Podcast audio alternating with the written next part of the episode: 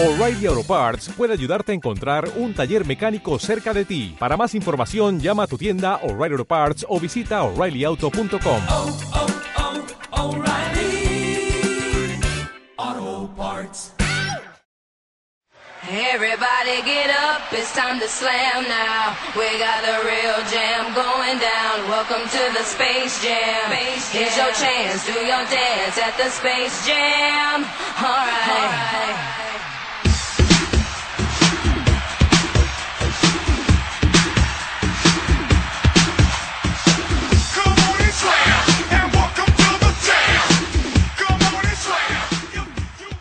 ¿Qué tal amigos? Bienvenidos a Tiempo de Jugones, el podcast de básquet americano.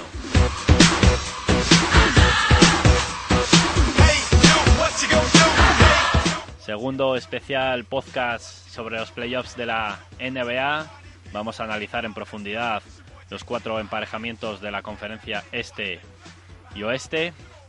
Y vamos a analizar lo que dieron de sí, pues posiblemente, la, según dicen muchos, la mejor primera ronda de la historia de, de la NBA. Yo no sé, no he visto todas evidentemente, pero de los últimos años sí que recuerdo sin ninguna duda es la, la más emocionante, sobre todo en el oeste. Está con todos nosotros Enrique García, ¿qué tal? Muy buena, Sergio Andrés. Sí, estoy yo de lo que he visto, podría decir también que es de las mejores primeras rondas que, que recuerdo. También solemos tener memoria muy corta en estos temas, pero en general, por el nivel de competitividad visto, sobre todo como dices en el oeste, posiblemente sea de, de lo mejorcito de los últimos años, por lo menos. Sin ninguna duda. Vamos a comenzar, si te parece, analizando la, la conferencia este. Me parece. Eh, vamos a empezar analizando el favorito para el anillo según las casas de apuestas Miami Heat, que fue el único equipo capaz de ganar por 4-0 en primera ronda Charlotte Bobcats. No hay mucho que decir sobre esa eliminatoria. Nada, más o menos a lo que habíamos dicho la otra vez. Eres una pena la lesión de Old Jefferson porque podría haber plantado un poco de problemas a la defensa de Miami, sobre todo. Pero más que nada rodaje para los Heat, mm, 4-0 y unos cuantos días de descanso. Han tenido casi una semana de descanso o algo así hasta la siguiente ronda. Y poco más que decir. Charlotte eh, plantó cara en los partidos. No, el 4-0 igual no refleja exactamente cómo, fue- cómo se desarrollaron los encuentros. En algunos de ellos tuvieron más posibilidades.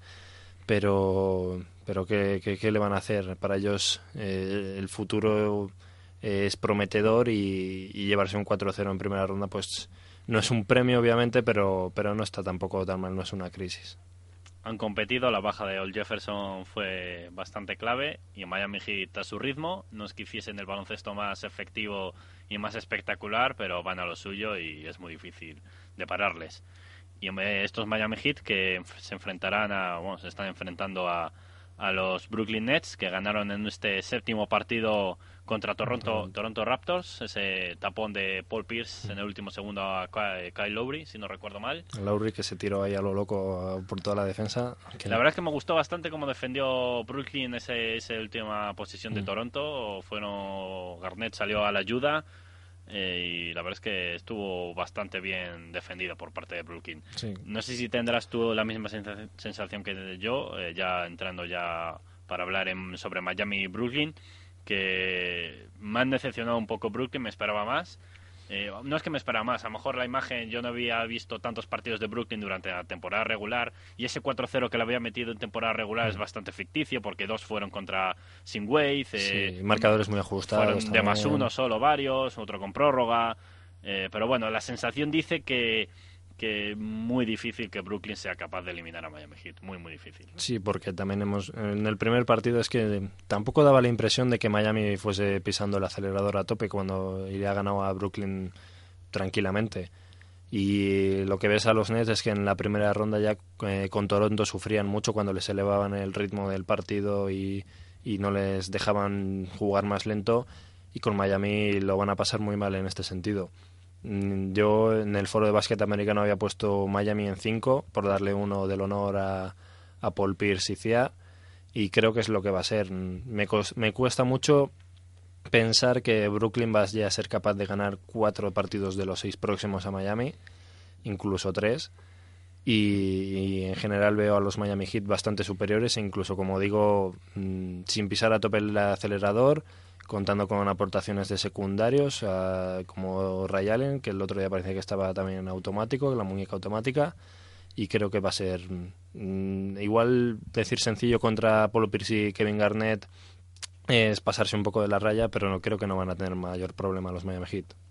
No, yo tampoco lo creo.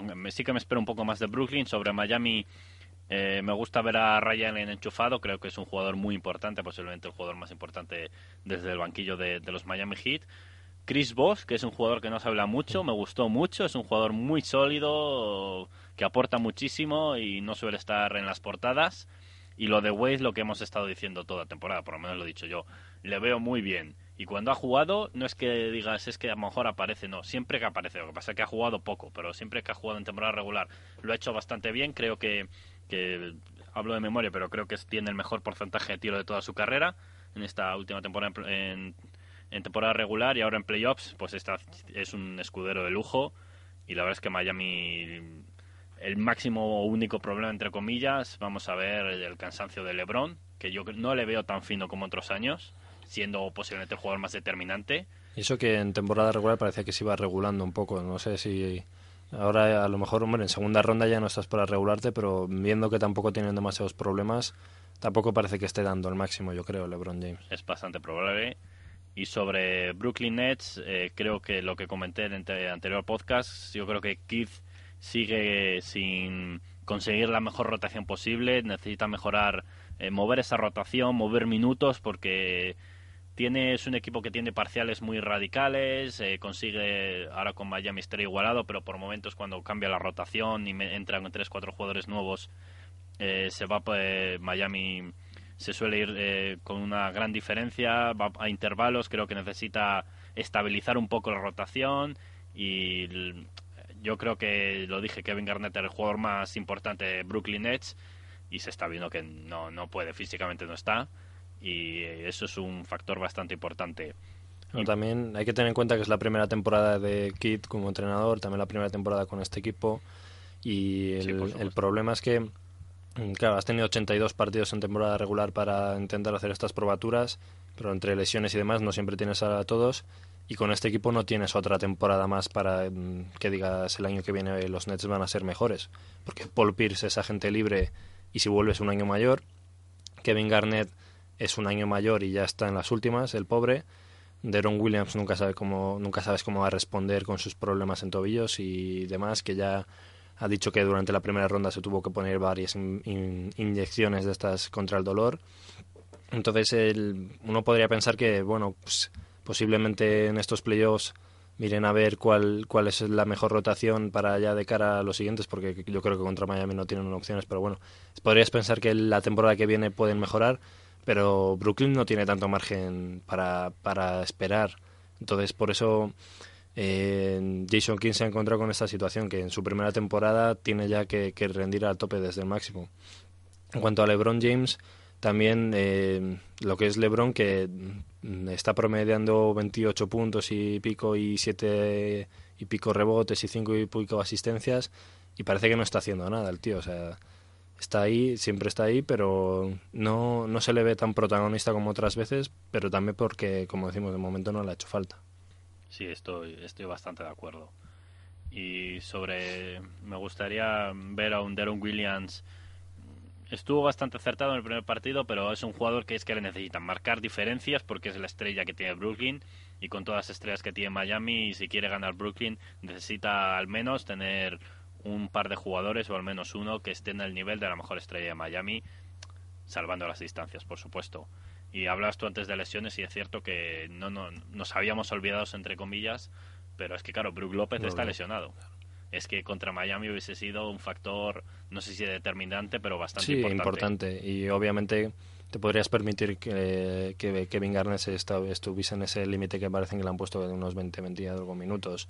Si tienes a Brook López te lo puedes permitir. Con, con Plumlee pues obviamente tienes muchos más problemas.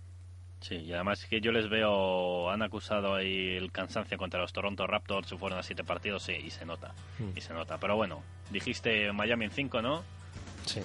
Sí, pues yo, yo voy a decir Miami en 6, a ver si hay poco de suerte y, y tenemos una eliminatoria bonita. I wish I was a pilot so soaring over everyone and everything, looking at the landscape. What a peaceful time it seems.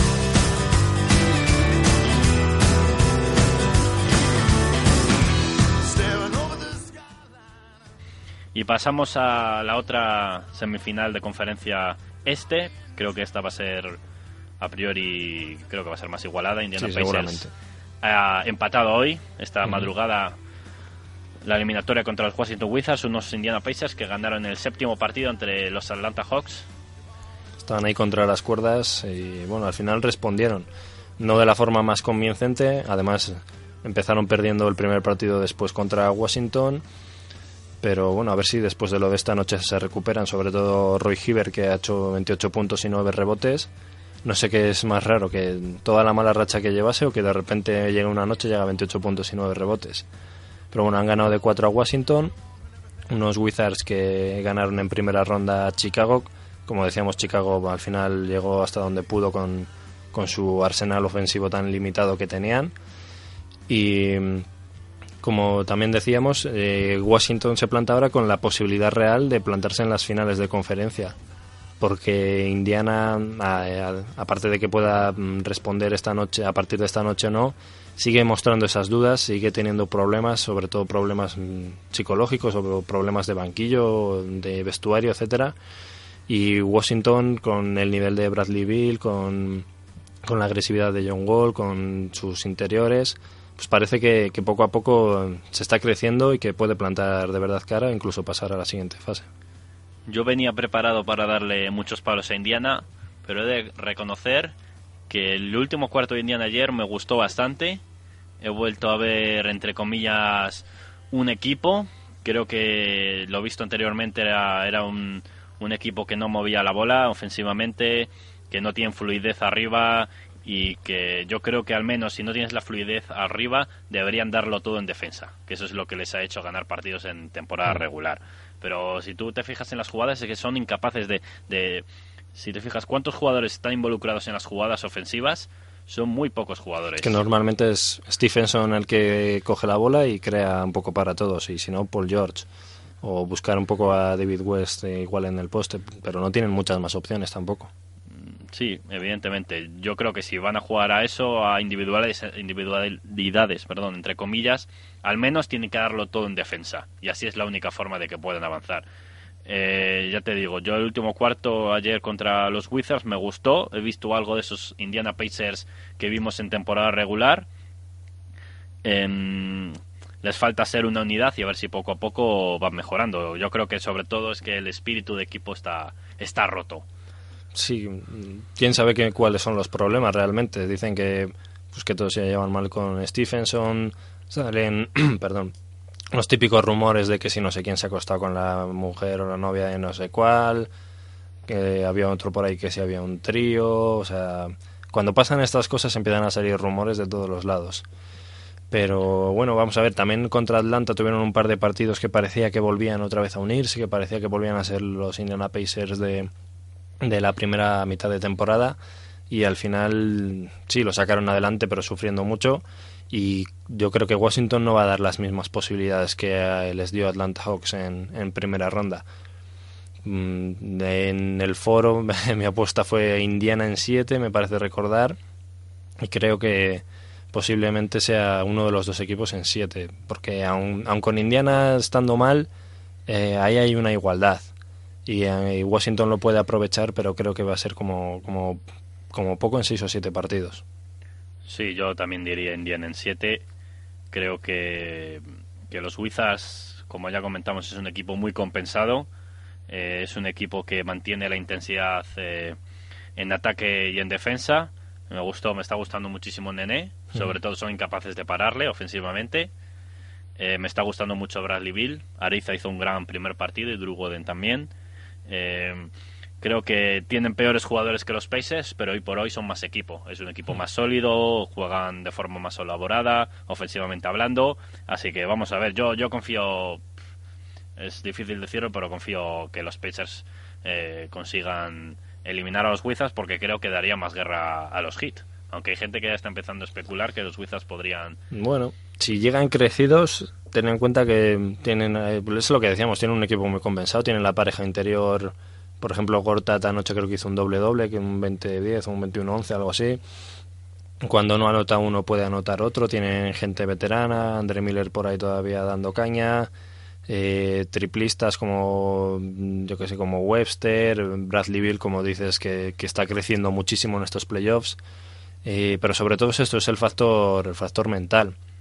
Eh, si Washington llega a finales de conferencia van a llegar crecidísimos y Miami Heat eh, si todo va como esperamos con un pase más o menos sencillo contra Brooklyn, a lo mejor llegan un poco relajados y les pueden pillar un poco por sorpresa como, como puede que pasara en la serie de Dallas y San Antonio y demás.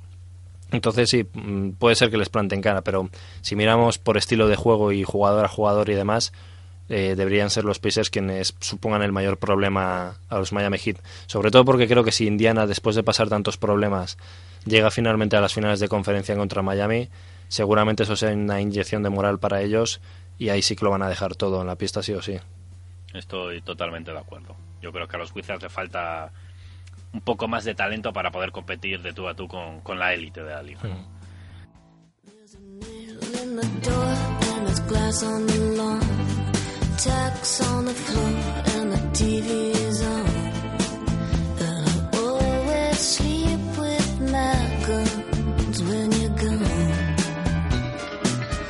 There's a blade by the bed and a phone in my hand.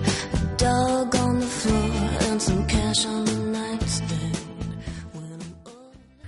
Pues si te parece, pasamos a la conferencia oeste. Empezamos con la eliminatoria que enfrenta a Oklahoma City Thunder y a Los Ángeles Clippers. Esta pasada madrugada los Thunder han empatado a uno. Recordemos que Oklahoma ganó en ese séptimo partido Memphis Grizzlies 4-3 eh, con la baja de, de Randolph, que causó mucha polémica. No sé cómo lo viste tú.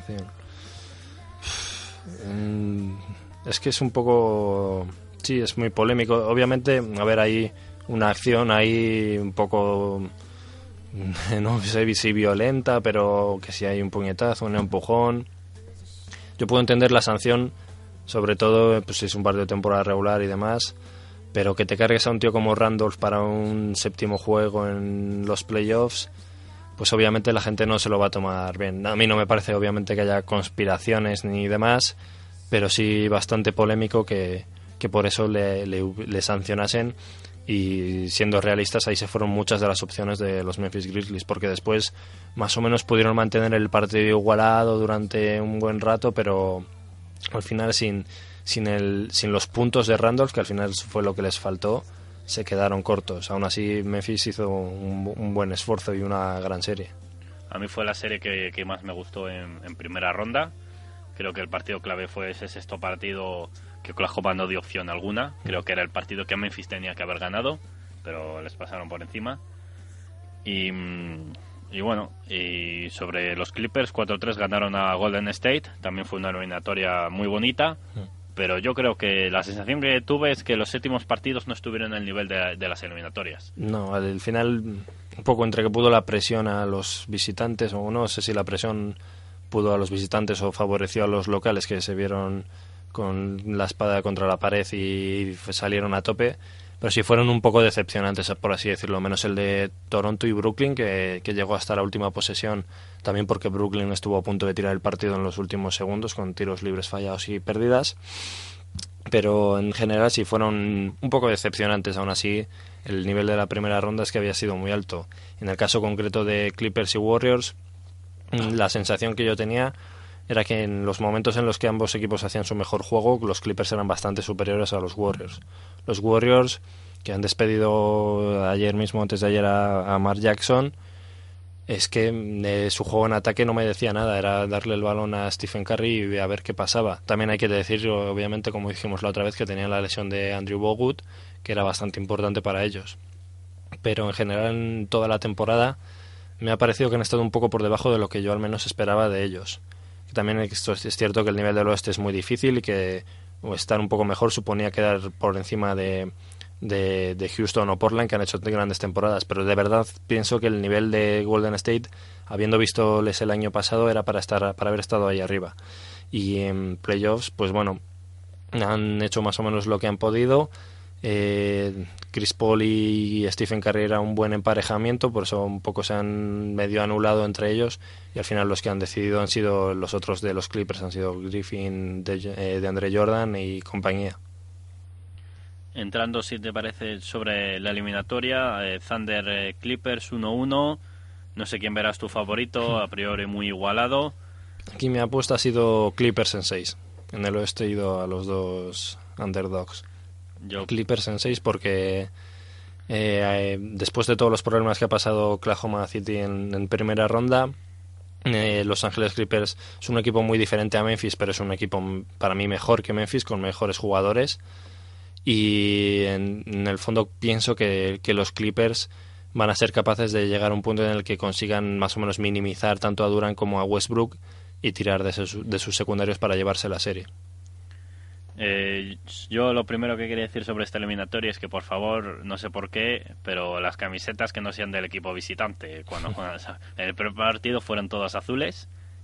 Eh, no sé si te, Es si curioso te fijaste. porque- Ahora en este segundo partido azules y blancas, si no recuerdo mal, pero yo no sé por qué, qué problema hay. Si Oklahoma está jugando de blanco, me da igual que azul sea que el color. es curioso. el- recuerdo que, Es que yo que hace un par de años cuando se enfrentaron Dallas y, y Oklahoma en la primera ronda pasó exactamente lo mismo, que jugaba Dallas de visitante allí de azul y las camisetas del público eran azules y jugaba Oklahoma eh, en Dallas y también iban de visitantes de azul y las camisetas eran azules y pensaban lo es mismo. algo que nunca llegaré a entender. Yo creo que hasta psicológicamente Sí. eh, te puede afectar. No, pero aún así, en estos playoffs ya he visto que en Oklahoma City han puesto camisetas blancas, aunque sí que puede ser, es verdad que Es fuesen azul y blanca azul y ahora, blanco, en este sí. segundo partido, pero Sí, ¿por qué no todas blancas? Debería ser todo blanco. sí. Pero bueno, eh, hablando sobre los Thunder, yo lo comenté en el foro, es un equipo que, que no me gusta nada, no me gusta, no me gusta cómo juegan. Es Mm. El equipo de los 100 metros lisos. eh, así los, los califiqué, es un equipo que juega por instinto. De primeras, yo creo que posiblemente sea el equipo con más talento de la liga, uno de los equipos Solo más con talento. Durant y Westbrook. Durant y Westbrook, es innegable. Y Reggie Jackson. Mm. Eh, pero es un equipo que para mí que juega por instinto, que no juega de forma clarividente, que no juega de forma organizada, que no es inteligente en ataque. Eh, yo creo que es posible, le he dado muchos palos a Westbrook, no- es un jugador que no me gusta. A Durant no le meto, creo que es un jugador bastante más inteligente. Eh, creo, pero creo que tengo la duda de que estos jugadores con otro entrenador podrían dar mucho más de sí. Pero lo que veo es un equipo a mí no me gusta cómo juegan, pero les reconozco que tienen muchísimo talento y posiblemente la mayor capacidad física de toda de toda la de toda la liga. Eh, las claves para mí para que pase Oklahoma tienen que parar a Chris Paul. En el primer partido estuvo sencillamente sensacional, lo metió todo. Imparable. Eh, creo Tavo Sefolosha ya eh, está empezando a jugar más minutos, ha hecho buen partido, también ofensivamente. Creo que Oklahoma lo bueno es que tienen capacidad interior para parar a, a Blake Griffin y de Andre Jordan. Y Ibaka y Perkins hicieron un gran trabajo con, entre comillas, Zach Randall y Marc Gasol, que es la mejor pareja interior de la liga. Y bueno, y yo creo que son capaces de, de parar a Blake Griffin y a de Andre Jordan. Sí, pero el que Tienen puede- armas. Claro, pero menos. para mí el factor X por eso mismo. Ellos pueden parar a DeAndre Jordan y Blake Griffin, pero eh, por ejemplo en el segundo partido fue un mal partido de Jamal Crawford y eso se notó muchísimo en los Clippers. Para mí en Crawford está, está gran parte de la serie porque Westbrook más o menos puede emparejarse con Paul. eh, Durant posiblemente, bueno, no es un gran defensor, pero tampoco tiene que defender a, gran, a grandes aleros en, en los Clippers porque Granger está a un nivel pésimo, Matt Barnes no es una gran amenaza, eh, por dentro pueden frenar, pero eh, Sefolosa tiene que, que, que- que parar en seco a Jamal Crawford, incluso a Darren Collison, que si le dejas hacer el tío también es una amenaza en ataque. Y sobre Oklahoma City Thunder, bueno, ¿tú quién crees que va a ser el primero que le dé un puñetazo a Steven Adams? Porque Eh, Matt Barnes. anoche también tuvo ya alguna movida Ha también. puesto por Matt Barnes sin ninguna duda. Matt Barnes. Mm. Blake Griffin tampoco te no, pero no, no creo. Matt Barnes. Matt- bueno, sí, es que Matt Barnes. eh, pues posiblemente. Es que a mí no sé por qué es un tío que, que me gusta bastante Steven Adams y cada cuanto más broncas lía, más me gusta. Y eh, es que le ves en las broncas, por ejemplo, la de Randolph, simplemente parece que es que le va así empujando un poquillo y Randolph le suelta una hostia. ¿Por qué es eso? Pues porque obviamente durante todo el partido el tío es un pesado.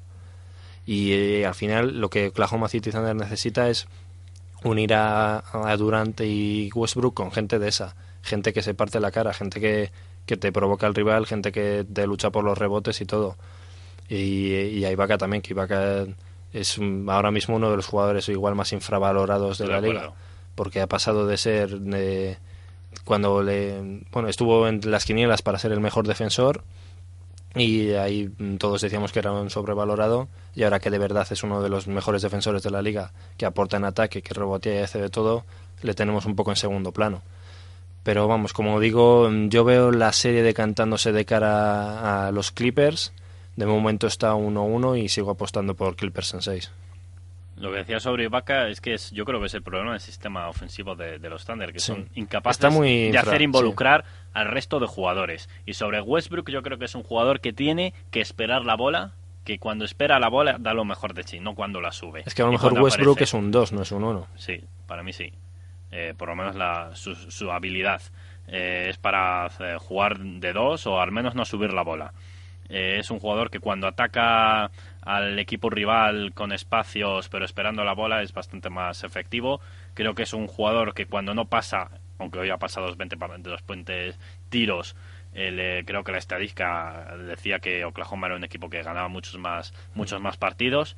La clave es que Westbrook y Durán, en cierta medida, hagan partidos como el que han hecho hoy, que han estado excelsos. Es verdad que Durán no ha tenido la mejor primera ronda o los mejores playoffs por ahora, excepto este segundo partido que ha hecho jamás. Ha estado un poco fallón, pero bueno, es Kevin Durant. Vamos a ver si, si los eh, Thunder se atreven a hacer ese Haka Jordan un poco más. Creo que puede ser bueno una baza importante. Y bueno, vamos a ver los, los Thunder. Yo, como dices, veo más equipo los Clippers. Chris Paul está en modo más entrenador también que al Sí, final es innegable. Eh, Chris Paul está en modo. El primer partido fue en modo Dios. Yo dije que lo siento, perdono, que me perdonen por decir que Blake Griffin era el líder de este equipo. Eh, Chris Paul es el líder de este equipo, lo está demostrando. Aunque es evidente que puede haber muchos partidos que Blake Griffin tenga una mayor importancia en el juego, pero por Chris- porque Chris Paul es capaz de hacer involucrar a sus, a sus compañeros de equipo. Eh, creo que los Clippers tienen que jugar más en estático, porque es un equipo que con espacios y jugando en dinámico te puede aniquilar, pero si hay un equipo que es superior a Clippers en toda la liga, el único equi- equipo yo creo que son estos Oklahoma City Thunder, creo que tiene más armas para jugar en estático, eh, sobre todo con Chris Paul, Jamal Crawford, eh, eh, vamos a ver, es un equipo muy compensado, creo que una de las claves va a estar el rebote ofensivo y el rebote en general. Quien se lleve el rebote puede. quien gane el rebote puede ser el, el que gane la eliminatoria, porque son equipos que cuando capturan el rebote pues salen a la contra pues eh, con mucha facilidad y te destrozan. El problema que pueden tener los Clippers es que Matt Barnes es un buen defensor, eh, más o menos, Jared Dudley, pero no veo un tío como, pues eso, como Tony Allen que pueda minimizar bastante a Kevin Durant. Creo que al final Durant va, va a tener unas series bastante buenas y por ahí es por donde se les puede ir a los Clippers. Pero vamos, es- con, en general estoy de acuerdo contigo en que en cuanto a bloque en sí, me gustan más los Clippers. Yo creo que Clippers tiene que intentar que Durant participe lo menos posible en el juego. Evidentemente, si no, tú no puedes hacer que solo meta cinco puntos porque es imparable. Pero que intentar que participe lo menos posible en el juego. Y vamos, como tú dices, es que los Clippers no se pueden caer perfectamente esta, esta ronda, pero tienen las piezas para ganar el anillo. Para mí no son favoritos. Considero a los San Antonio Spurs en la conferencia oeste eh, ligeramente superiores pero es un equipo que si llega, se planta en la final, no, no me sorprende ninguna. Además ya han superado todas las distracciones estas externas del caso de Sterling. Y creo todo que eso. eso les va a favorecer y les ser. ha hecho También más fuertes. Estoy de acuerdo. Yo creo que les ha hecho más fuertes. Y vamos a ver, yo creo que va a ser una eliminatoria muy igualada y a mí me dejó ciertas dudas Oklahoma contra Memphis y por eso creo que Oklahoma, los Clippers son, son ofensivamente tienen más recursos que Memphis y por eso, como tú voy a decir, los Clippers en siete partidos.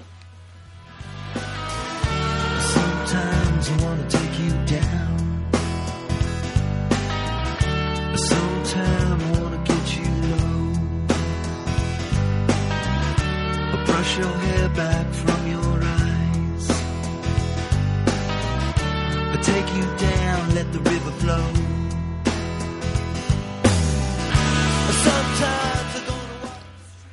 Pues pasamos a la última eliminatoria.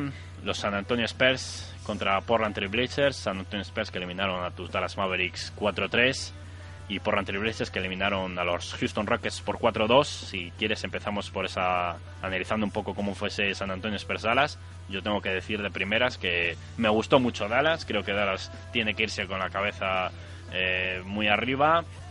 Creo que San Antonio Spurs va a seguir muy beneficiado contra eh, la eliminatoria de Dallas porque la gente decía, guau, séptimo partido, primera ronda. La gente, me refiero, he leído ciertos comentarios en algún foro, en algún Sí. eh, prensa esta- estadounidense, pero creo que tiene que ser muy beneficiado porque no creo que es- puede que se enfrente y se va a enfrentar seguramente equipos de más nivel que Dallas, pero que no creo que sean más competitivos que los Dallas Mavericks. Puede ser. Es una pena el séptimo partido que fuese una paliza. No hubo ninguna posibilidad para los Mavericks, pero es verdad lo que dices de que esta serie puede haber servido a los San Antonio Spurs mm, como para espabilar un poco, como para decir, oye, que no nos va a valer con, jugar eh, eh, en segunda marcha o en tercera, que vamos a tener que ir a tope desde el principio. Y aunque ir a tope desde el principio igual pueda mm, tener el efecto negativo de que se cansen más Tim Duncan o Ginobili o compañía, en el fondo, eh, en este punto de la temporada, los minutos en las piernas casi que son los mismos para todos. Y la competitividad es lo que se nota. Decíamos que Dallas había llegado a la serie con, con unos partidos más competitivos justo antes, llevaban medio mes eh, compitiendo a tope, y yo- para mí esa era la clave. Cuanto San Antonio se ha visto con verdaderos problemas, con Dallas eh, poniéndose 2-1 en la serie, han empezado a competir y ahora ya lo hemos visto en el primer partido contra Portland, que parecía una continuación del último partido contra Dallas. Eh, sobre los Mavericks, pues sí que después de una temporada regular eh, con una defensa entre las 10 peores de la liga, de repente que se planteen con que se planten con esta defensa contra San Antonio, pues es mérito de, de Rick Carlisle y de los jugadores obviamente por, por llevar bien el plan a la ejecución, porque lo de no dejar abiertos a los tiradores es mucho más difícil de lo que parece. Tú veías como Novisky o otros jugadores, había veces que mm, se sentían tentados de ir a la ayuda de la penetración de Ginobili y Parker y no podían porque tenían que quedarse con los exteriores. Y al final, gracias a ese esfuerzo, pues bueno, han tenido sus posibilidades. Es cierto que podía haberse caído, se podía haber decantado la serie de Dallas si hubiesen eh, tenido un mejor final de primer partido. También se hubiese podido decantar la serie a favor de San Antonio si Vince Carter no hubiese anotado ese triple sobre la bocina. Pero vamos, en general ha sido una, una primera serie, una primera ronda bastante bonita. Yo lo comenté en el foro, esos Dallas Mavericks con Tyson Chandler, creo que sería un equipo, porque es que se notó mucho ahí la carencia. Novisky necesita a alguien ágil y fuerte y con muchos brazos largos para intimidar debajo del aro. Yo creo que fue la mayor carencia que vi en los Dallas Mavericks. Que defienda bien el pick and roll, sobre todo. Sí, que sobre es lo todo que eso, les mató, mató. Y es que también San Antonio lo, pues ya has visto Claro, con es el, el mejor equipo, el, el equipo que mejor lo ataca de la liga, yo creo. Portland que ganó a Houston 4-2. eh, eh, los Blazers sí que hicieron los deberes en el sexto partido, no, no se esperaron al séptimo porque también eran Houston. Eh, en Houston, palos de Ramón Trecet para Dwight Howard, a pesar de que para mí ha sido el mejor jugador de, Sí, los. Rockets de la serie, sin duda alguna. Y, en los Blazers pues eh, empezó la Marcus a un nivel estratosférico, después fue bajando, pero lo- el resto fueron también acompañándole, Damian Lillard, que el tío se está saliendo, también está aprendiendo mucho en los playoffs. Eh, todo ello me llevó a pensar, bueno, el último partido de San Antonio igual es un espejismo y vuelven al nivel de antes en el foro aposte por Portland en 6. después de este primer partido creo que voy a retirar mi apuesta. Obviamente San Antonio fue muchos, muy, muy superior. Tampoco espero que sean así todos los partidos de la serie porque eh, los Blazers me parece que anotaron un triple solo, que eso es muy raro en ellos. Eh, aunque la Marcus se fue a 32 puntos y 14 rebotes, Splitter también es un, está haciendo un trabajo defensivo sobre él y sobre eh, siguiendo con el que hizo sobre Dirk Nowitzki en primera ronda también muy bueno. Pero creo que la cosa se igualará, posiblemente eh, Portland gana eh, al menos uno o dos de los de su casa pero ahora mismo diría, obviamente no tenemos que sobre reaccionar sobre los primeros partidos, pero diría San Antonio 6. Eh, yo puse San Antonio en 5. Yo creo que ya están, lo que decías tú, a un nivel competitivo muy alto, que es lo que faltaba en los primeros partidos contra Dallas Mavericks. Creo que evidentemente van a ser partidos mucho más igualados de lo que ha sido este primero, pero es que veo a San Antonio muy fuerte en casa, va a ser muy difícil perder partidos. Entonces yo les veo ganando este segundo partido y de los dos partidos en Portland, vamos a ver. Yo veo ganando uno y yo creo por eso diría cinco. Yo creo que Mm, sí. sí. Lo importante para San Antonio es que además de que Parker está imparable en los últimos dos o tres partidos, parece que se van enchufando un poco otros secundarios. Leonard también estuvo bien contra Blazers, Marco Bellinelli que no apareció para nada en la serie contra Dallas, que se fue bien. casi 20 puntos. Eso- ahí está la clave de, de los de los Spurs. Tiene que Primero te abren con, con Tony Parker y después te machacan con los triples. Por eso fue los triples lo que quiso quitar Rick Carlisle. Y como Portland no encuentre también una forma de parar esos triples, pues eh, se van a ir a casa en, en 5 o 6. Sí, Patty Mills, Bellinelli, muy importantes que estén enchufados. Mm. Kawhi Leonard, posiblemente el jugador más importante de la plantilla, porque es el único, bueno, es el mejor defensor y es fundamental. Eh, Duncan, si te fijas, no está en modo Dios. Dios, porque está jugando bien el pick and roll, pero ofensivamente está solo aportando, porque es lo Sí. que están buscando en, eh, con el pick and roll. No está buscando uno contra uno todo el rato, porque no lo necesitan. Entonces es un factor que se puede añadir todavía más. Sí. Eh, están entonados, como he dicho, Tony Parker. Aaron Baines. Aaron Baines lo iba a comentar ahora. Tony Parker, el mejor base, yo creo, ofensivamente de la liga, está a un nivel espectacular. Eh, Ginobili hizo una primera ronda sensacional contra los Dallas Mavericks. Muy determinante, porque Dan- de hecho yo creo que si Sí. Ginobili no hace el tercer o cuarto partido que hizo, Sí. se podían haber ido a casa. Duncan y Ginobili solo 14 puntos en el primer partido. Cuidado, ¿eh? Eh, eh, y nada, lo que decía este Baines a mí me sorprendió que le metiese. Yo, no sé, a lo mejor me estoy pasando de listo, pero yo creo que a lo mejor Popic ya está pensando, todavía queda mucha eliminatoria, los Blazers son un señor equipo, pero a lo mejor está pensando que necesita un, un tío muy fuerte y muy físico pensando en la próxima, elimina- eh, la próxima ronda. Puede ser, puede ser que por eso le vaya dando también un poco de minutos y demás. También es raro porque contra Dallas no jugó, no Mm. jugó yo creo que nada. Fue Dio el primer interior de la rotación. Y también, pues si Aaron Baines, hombre, obviamente no va a hacer 10 puntos y 7 rebotes en todos los partidos, pero si también él aporta, si Dio te mete los triples que son matadores, porque uno piensa, joder, Boris Dio, que estaba acabado hace tres años y ahora está otra vez con Ahora San Antonio postea, vamos, con una Sí. facilidad que... posteando, creando para otros, metiendo los triples, metiendo un triple casi ganador en Dallas, metiendo ayer otro triple desde la esquina. Y como tú dices, Tim Duncan no está a tope, está ahí. Él, obviamente, eh, Tim Duncan sí, con su simple presencia también influye en todo el juego. También porque en defensa no, no permite de- demasiados puntos. Eh, Thiago Splitter, como decíamos, también muy, muy bien en defensa. Pues ese es el bloque ¿no? de San Antonio que Dallas lo redujo a Tony Parker y Ginobili y por eso tuvo posibilidades de pasar de ronda y como no elimines a los eh, secundarios pues te encuentras con un problema muy fuerte Em, sobre los Blazers, eh, decía que es un señor equipo. Creo que le viene mal los Spurs, es un estilo de juego que no le viene bien. Es un Portland está hecho para defender el uno contra uno y tiene Mm. defensores individuales Sí. muy buenos. por las ayudas pero ya cuando tienes que defender a un equipo, como el sistema ofensivo, tienes que defender el sistema ofensivo del equipo rival, ya es bastante más, más complicado. Pero vamos, tienen que mejorar. eh, solo dieron nueve asistencias todo el equipo en el primer partido. eh, van a ir a más. Pero yo es que a los Spurs les veo un nivel muy alto. Y la única duda que tengo con los Spurs es que contra Dallas les vi que eran incapaces o sufrían mucho las, transi- las transiciones del equipo de rival y sobre todo los pequeños. Montaelis, Devin Harris, cuando salían a la contra, siempre era canasta. Entonces yo me imagino una final de conferencia. Eh, no quiero dar por muerto a los Blazers, por supuesto, que va a haber mucha eliminatoria.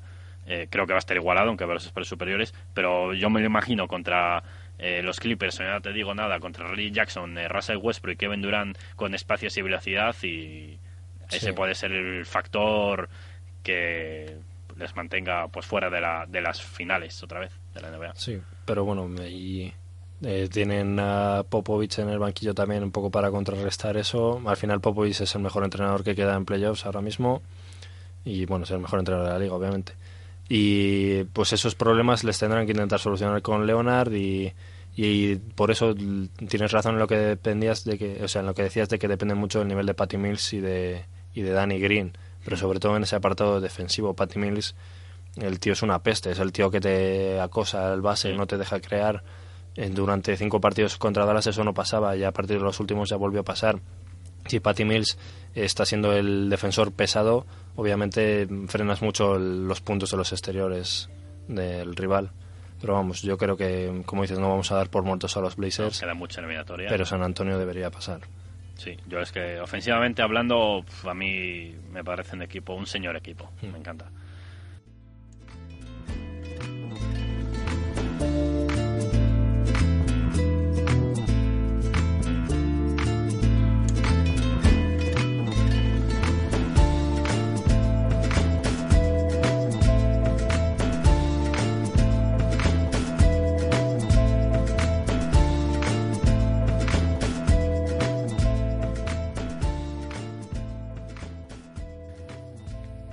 Para terminar este especial playoffs queremos rendir un homenaje, por así decirlo, al MVP de la temporada, don Kevin Durant, que a mí yo he estado escuchando pues las declaraciones que hizo la rueda de prensa cuando recibió el premio, la verdad es que me ganó bastante. Me recuerda Sí, en cierta medida a Derrick Rose, que yo no le conocía. No le conocía y cuando vi, vi el speech que, que dio, pues me encontré con un jugador muy sincero, muy humilde. Eh, la verdad es que muy, muy humano, sobre La gente todo, dice, muy humano. dice que mejor que el de Derrick Rose, pero creo que se están olvidando un poco del de, de Derrick Rose, que también fue muy bueno. Sí, yo recuerdo Sí. que me gustó mucho, me ganó mucho como persona Derrick. Y en este caso que Durán me ha ganado bastante. De hecho, creo que ambos lloraron. Sí. eh, me, hizo, me hizo gracia porque me acordaba yo de la de Dirk Nowitzki, que el que lloró fue Mark Cuban, no Dirk Nowitzki. Pero sí. Pero porque les, les eliminaron. Sí, claro. Y. Cabrón. no, no, no, no, era una pregunta más que una... No, él lloró porque, pues porque a lo mejor era- como- lloraba porque tenía mucho afecto con Dirk, no... Sí, por eso era, yo creo. Porque, vamos, porque había llegado allí y justo cuando llegó Mark Cuban eh, acababa de entrar Dirk Nowitzki, pero bueno, ese no es el tema. Perdón. El tema es que es muy, muy merecido, yo creo, para Kevin Durant. Eh, pues esa es la opinión que, que yo creo que dice la gran mayoría de la gente, que LeBron James sigue siendo el mejor jugador, pero la mejor temporada ha sido sin duda alguna la de Kevin Durant. Porque LeBron, como decíamos antes, ha ido un poco con, con el freno de mano puesto, regulando, y Durant ha ido a tope, ha tenido meses estratosféricos. Ha hecho una temporada genial y por eso yo creo que, que es muy merecido este premio. A mí, yo si fuese aficionado a Oklahoma City Thunder, estaría un poco nervioso porque si finalmente caen contra los Clippers, pongamos, eh, se dice que pues, cuando acabe contrato, pues que pueda volver a su casa, a Washington. No sé, como que están desperdiciando la oportunidad de su vida, porque esa, plan- esa, esa ciudad, ese proyecto, sin, sin gente como Durán que han salido de- del draft, como Westbrook, pues les va a costar muchis- muchísimo conseguir eh, eh, gente, agentes libres de, de nivel. Entonces, en cierta medida, como que están, no sé, me da la sensación de que yo tendría un poco de miedo de que están desaprovechando la, la oportunidad de, de su vida de, de ganar anillos. No sé, yo a Durán le veo quedándose, le veo un poco el típico jugador que le gusta tener un equipo durante la gran parte de su carrera deportiva, que no se va a ir por ahí a buscar anillos, pero vamos, quién sabe, igual llega el momento de que él mismo decía que estaba cansado de ser el segundo. O a lo mejor llega el momento que dice, pues me tengo que ir a otro sitio para ganar anillos. Pero por ahora, vamos, yo le vería renovando. Al que vería marchándose antes es a Westbrook. Westbrook, que a lo mejor puede pensar aquí con Durant nunca me van a valorar eh, como lo que soy, como pues uno de los mejores jugadores de la liga que es. Y a lo mejor sí que coge las de Villadiego, pero vamos, en el caso de Durant yo creo que seguirá allí. Que están desaprovechando oportunidades, eh, este año todavía no están eliminados, obviamente, pero creo que obviamente sí. Y por eso pues mm, no es el momento igual todavía de dar palos a Scott Brooks, que sin parecerme un mal entrenador, tampoco es un entrenador de la élite y pues mm, a lo mejor este año si se van a la calle yo creo que tampoco le echarán pero tarde o temprano si siguen sin ganar anillos tendrán que buscar otra opción A mí son las sensaciones que me transmiten, no, no me parece que sean inteligentes ofensivamente hablando a la hora de, de- de elaborar jugadas y ya incluso de buscar el uno contra uno. que no son capaces de buscar las debilidades defensivas del equipo rival. Y bueno, yo qué sé, ¿te imaginas estos Thunder con Mark Jackson, por ejemplo? George Gall, Josh Cal yo creo que sí que pega bastante. sí. Eh, a mí me, me gustaría ver esta plantilla con un entrenador con, con nuevas ideas.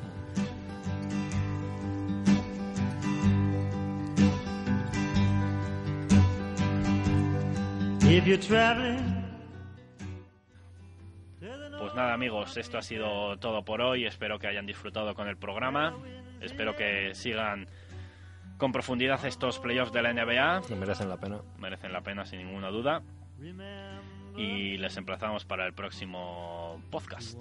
Don Enrique, pues muchas gracias. Muchas gracias. Ya estoy leyendo tu blog. Ya están empezando los Dallas Mavericks a buscar nuevos jugadores. Parece un poco mundo deportivo, ¿eh? que salen muchos nombres. Muchos Bueno, vamos a ver luego los que son verdad y los que son mentira. Veremos, estaremos atentos. Muchas gracias, Enrique. Igualmente. Hasta la próxima. all down her breast. See for me that her hair's hanging down. That's the way I remember her best. if you go when the snowflakes fall,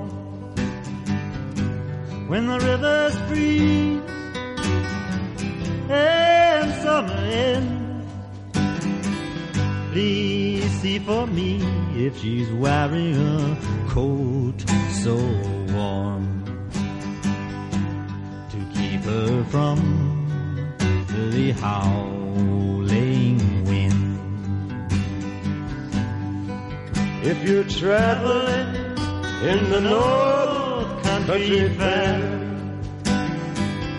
where the winds hit heavy on the borderline, line, please say hello to one who lives there. For she was once a true